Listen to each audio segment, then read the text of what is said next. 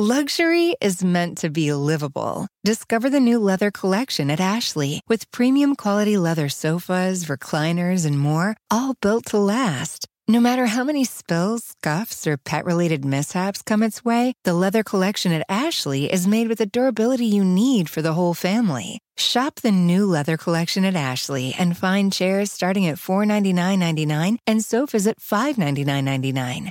Ashley, for the love of home.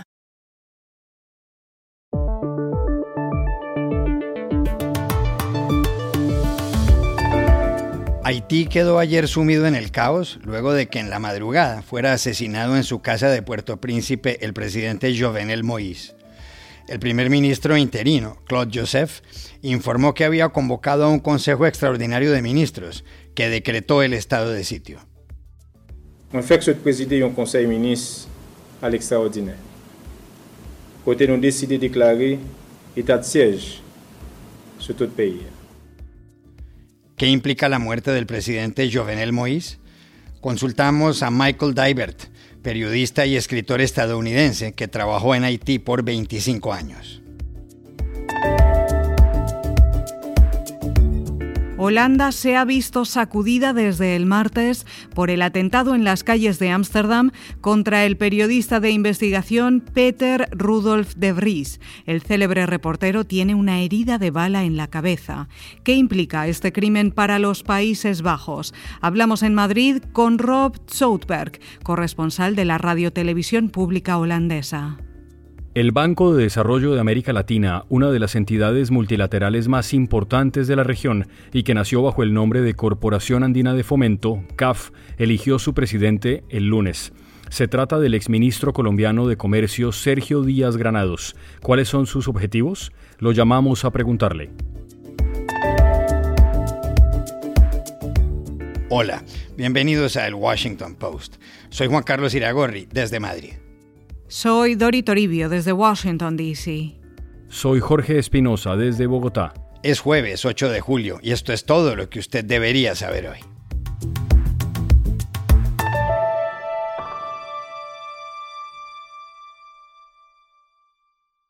Haití entró ayer en una etapa de gran incertidumbre, luego del asesinato a la una de la madrugada del presidente Jovenel Moïse. Todo se produjo en Puerto Príncipe, la capital del país, en la residencia del dirigente. La primera dama, Martín Moïse, resultó herida. Las primeras versiones dijeron que los asesinos se hicieron pasar por agentes de la Agencia Antidroga de Estados Unidos, la DEA. Luego, el embajador en Washington, Boshit Edmond, lo desmintió. Señaló que los asesinos deben ser identificados y pidió apoyo internacional. Those killers has to be identified. Uh, they have to be brought to justice. And the, what we can do now is a request of the international partners to help us in identifying those killers uh, to be part of this international manhunt and investigation. En Puerto Príncipe, el primer ministro interino, Claude Joseph, que ordenó el cierre del aeropuerto internacional de la ciudad, dijo que según informaciones preliminares se pudo determinar que los culpables eran personas fuertemente armadas que hablaban español e inglés. Primer élément d'information nous gagnons, a fait nous connaître que c'est un groupe monde qui t'a parlé anglais avec espagnol. Yo te.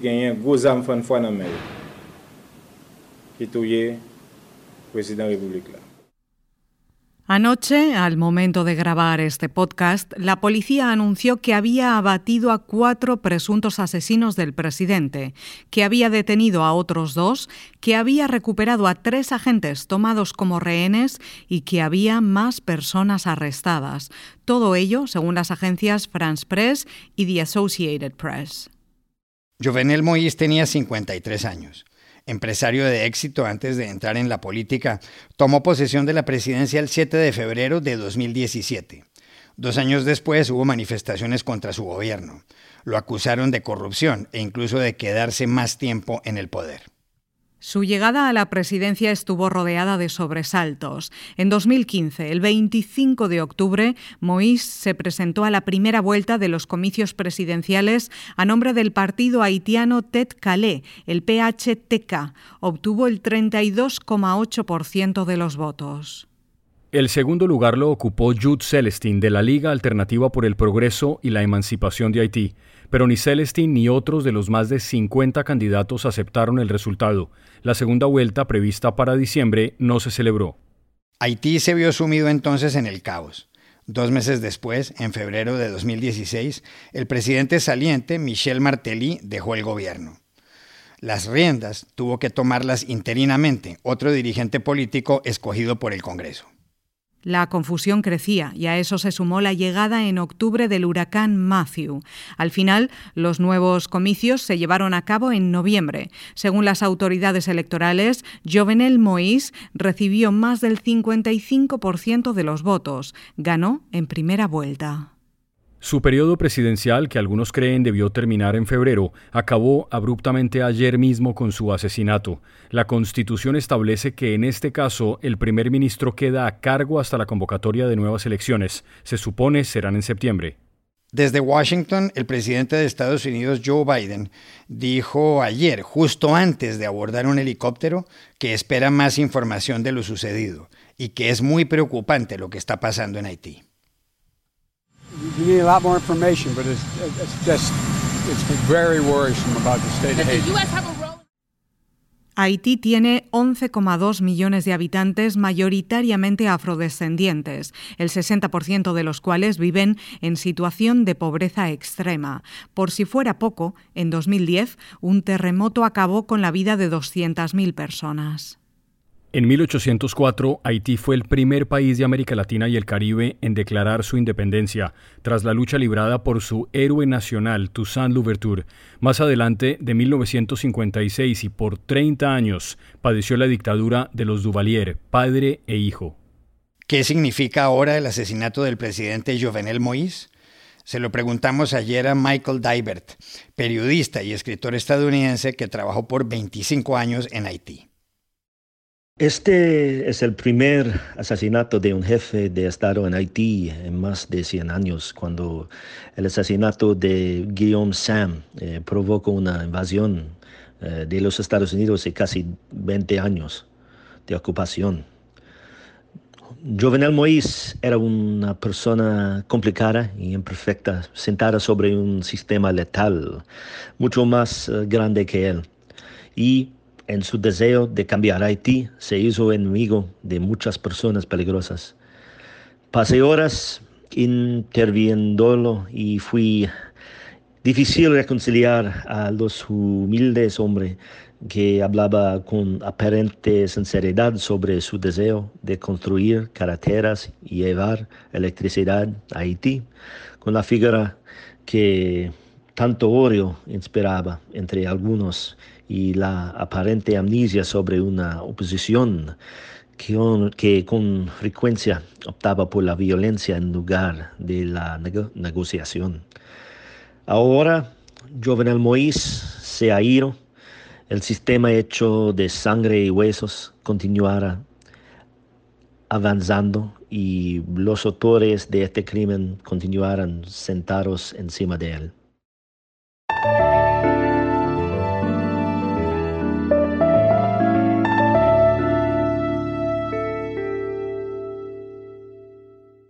Holanda se estremeció este martes con un crimen en las calles de Ámsterdam, la ciudad más poblada del país.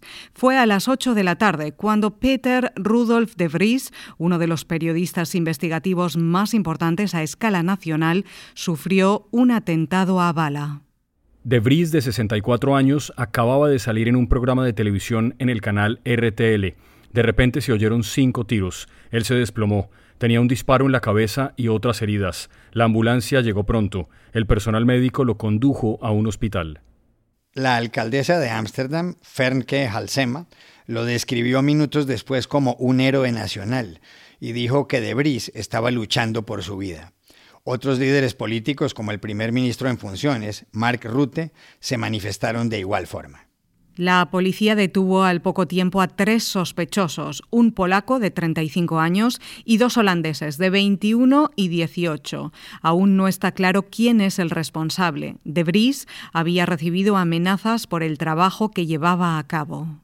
Una de ellas tenía que ver con Ridovan Tagui, uno de los principales delincuentes de los Países Bajos, dedicado, entre otras cosas, al tráfico de droga. El propio Tagui llegó a enviarle a Debris una nota diciéndole que la amenaza no era cierta. Nadie le creyó. Peter Debris tiene un prestigio profesional enorme. Se hizo célebre cuando en 1983 descubrió en el Paraguay a uno de los secuestradores del magnate de la industria cervecera Freddy Heineken, por cuyo rescate se pagaron unos 17 millones de dólares. Otra de las investigaciones legendarias de Peter de Vries fue sobre Nicky Verstappen, un niño de 11 años que apareció muerto tras haber estado en un campamento de verano en 1998. Veinte años más tarde y tras miles de pruebas de ADN, el culpable fue arrestado en España. ¿Qué tanto impacto ha causado en los Países Bajos el atentado contra De Vries? Hablamos ayer en Madrid con Rob Soudberg, el corresponsal de la radio televisión pública holandesa, la NOS. Pues en realidad Holanda está con boca abierta viendo lo que, está, lo, que ocurrió en las calles de Ámsterdam. Trae recuerdos eh, del asesinato del cineasta Theo van Gogh hace más de 15 años. Es decir, son cosas que ocurren tan poco en Holanda que todo el mundo está tan impresionado. ¿Quién era Peter de Vries? Un tipo insistente, un periodista investigando durante años todos los casos que la policía quedaba por cerrado, por imposible de resolver. Em, el ejemplo del caso del chico de 11 años, Nicky Verstappen, que desapareció durante un campamento de verano en 98. Durante años no, no sabía nada de esto hasta que Peter de Vries empezó a investigar y ha encontrado el asesino hace tres años. Un tipo insistente, investigando, un tipo sin miedo, un tipo sin guardaespaldas, siempre diciendo, miedo me viene mal para mi profesión y yo no soy el tipo para doblar la, rodilla. Pero también mm, sabemos que hace dos años quedaba claro que estaba en una lista negra del narcotraficante más grande de Holanda, Rido Antagi, y en este momento también empezaron los, eh, las amenazas de muerto, y esto lo hemos visto ayer en la práctica eh, de lo que implicaba esto en Ámsterdam, el cuerpo de él en la calle, eh, un peaje por estar sin, sin escoltas en las calles de Ámsterdam, de verdad nadie lo puede creer que esto puede pasar justamente en Holanda.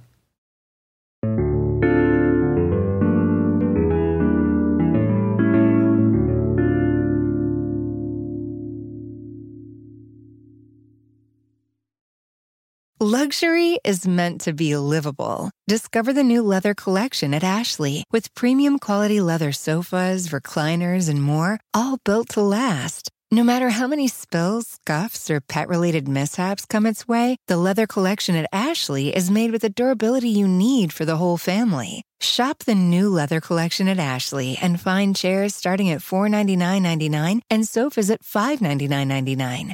Ashley, for the love of home. El Banco de Desarrollo de América Latina, una de las entidades multilaterales más relevantes de la región, eligió el lunes nuevo presidente, el colombiano Sergio Díaz Granados. Díaz Granados, de 52 años, era el representante de Colombia y Perú ante el Banco Interamericano de Desarrollo, el BID. En su país había sido ministro de Comercio, Industria y Turismo del presidente Juan Manuel Santos. La elección, que en el Banco de Desarrollo de América Latina se debe producir por consenso, se realizó tras el retiro del candidato argentino Cristian Gonzalo Asinelli, que ocupará una vicepresidencia. De la casi veintena de países miembros, dos de ellos europeos, solo uno se abstuvo de votar, Venezuela. Díaz Granados reemplaza al peruano Luis Carranza, que renunció tras denuncias de acoso laboral y abuso de poder. El banco nació hace 53 años mediante una declaración de distintos países andinos en Bogotá. Su nombre por décadas fue Corporación Andina de Fomento, la CAF. La entidad es la de mayor crecimiento entre las de banca multilateral en la región, lo que incluye al BID y al Banco Centroamericano de Integración Económica, entre otras. El año pasado, ese grupo dio créditos por 50 mil millones de dólares. ¿Cuáles son los objetivos de Sergio Díaz Granados como presidente del Banco de Desarrollo de América Latina, un cargo que desempeñará por cinco años a partir de septiembre? Lo llamamos ayer a Washington a preguntarle. La CAF es una experiencia única de integración en América Latina y el Caribe. Si bien nació en 1968 con solo seis países fundadores, básicamente del área andina, Hoy el banco tiene 17 países de América Latina y el Caribe como sus socios y además dos socios naturales para el desarrollo que son España y Portugal, es decir, un total de 19 países accionistas, socios del banco. Con ocasión de la, de la crisis sanitaria que generó el COVID, el banco dispuso el año pasado aumentar su capacidad de préstamo a 14 mil millones de dólares, convirtiéndose en la tercera fuente, muy de cerca al BID, del Banco Mundial, en préstamos a los accionistas, principalmente en América Latina y el Caribe. El reto que tenemos por delante es muy grande en cuanto a la reactivación económica porque los países están eh, cada vez endeudando más, con menos capacidad para atender los requerimientos que tiene la población en América Latina y el Caribe, especialmente en cuanto a empleo y por supuesto en atención en salud y en educación.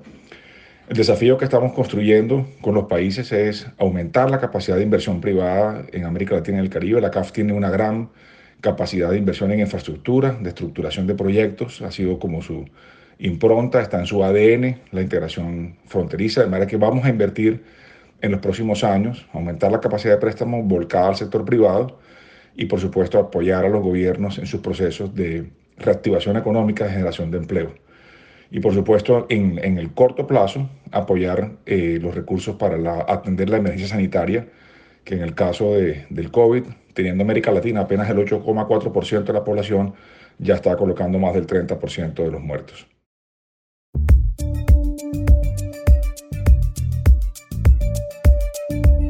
Y estas son otras cosas que usted también debería saber hoy. El coronavirus ha acabado ya con la vida de 4 millones de personas, según anunció ayer el director de la Organización Mundial de la Salud, Tedros Adhanom. We have just passed the tragic milestone of 4 million recorded COVID-19 deaths. El país con mayor número de fallecidos es Estados Unidos, 606 mil. En el mundo, la enfermedad ha contagiado a 184.900.000 personas, según la Universidad Johns Hopkins. Donald Trump anunció ayer que interpondrá una demanda colectiva contra Facebook, Google y Twitter, así como contra sus presidentes ejecutivos, Mark Zuckerberg, Sundar Pichai y Jack Dorsey. El expresidente de Estados Unidos acusa a las tres empresas de censura ilegal e inconstitucional y asegura que emprende esta acción judicial junto a miles de ciudadanos excluidos de las redes sociales. Las cuentas de Trump en Twitter y Facebook fueron suspendidas tras el asalto al Capitolio en Washington el 6 de enero. Islandia dice que la semana laboral de cuatro días es un rotundo éxito. Este es el resultado del experimento realizado de 2015 a 2019 con 2.500 trabajadores, cerca del 1% de la población activa de ese país de 356.000 habitantes. Los participantes, que cobraron lo mismo por trabajar entre 35 y 36 horas, afirmaron sentirse menos estresados. El estudio, elaborado por expertos del Reino Unido e Islandia, concluyó que este modelo de trabajo aumentaba la productividad y el bienestar, lo que dio lugar a cambios permanentes en la cultura laboral de las empresas participantes. Y aquí termina el episodio de hoy de El Washington Post, El Guapo. En la producción estuvo John F. Burnett. Por favor, cuídense mucho. Y pueden suscribirse a nuestro podcast en nuestro sitio web, elwashingtonpost.com, seguirnos en nuestra cuenta de Twitter, arroba y también nos encontrarán en Facebook buscando el Post Podcast. Chao, hasta la próxima.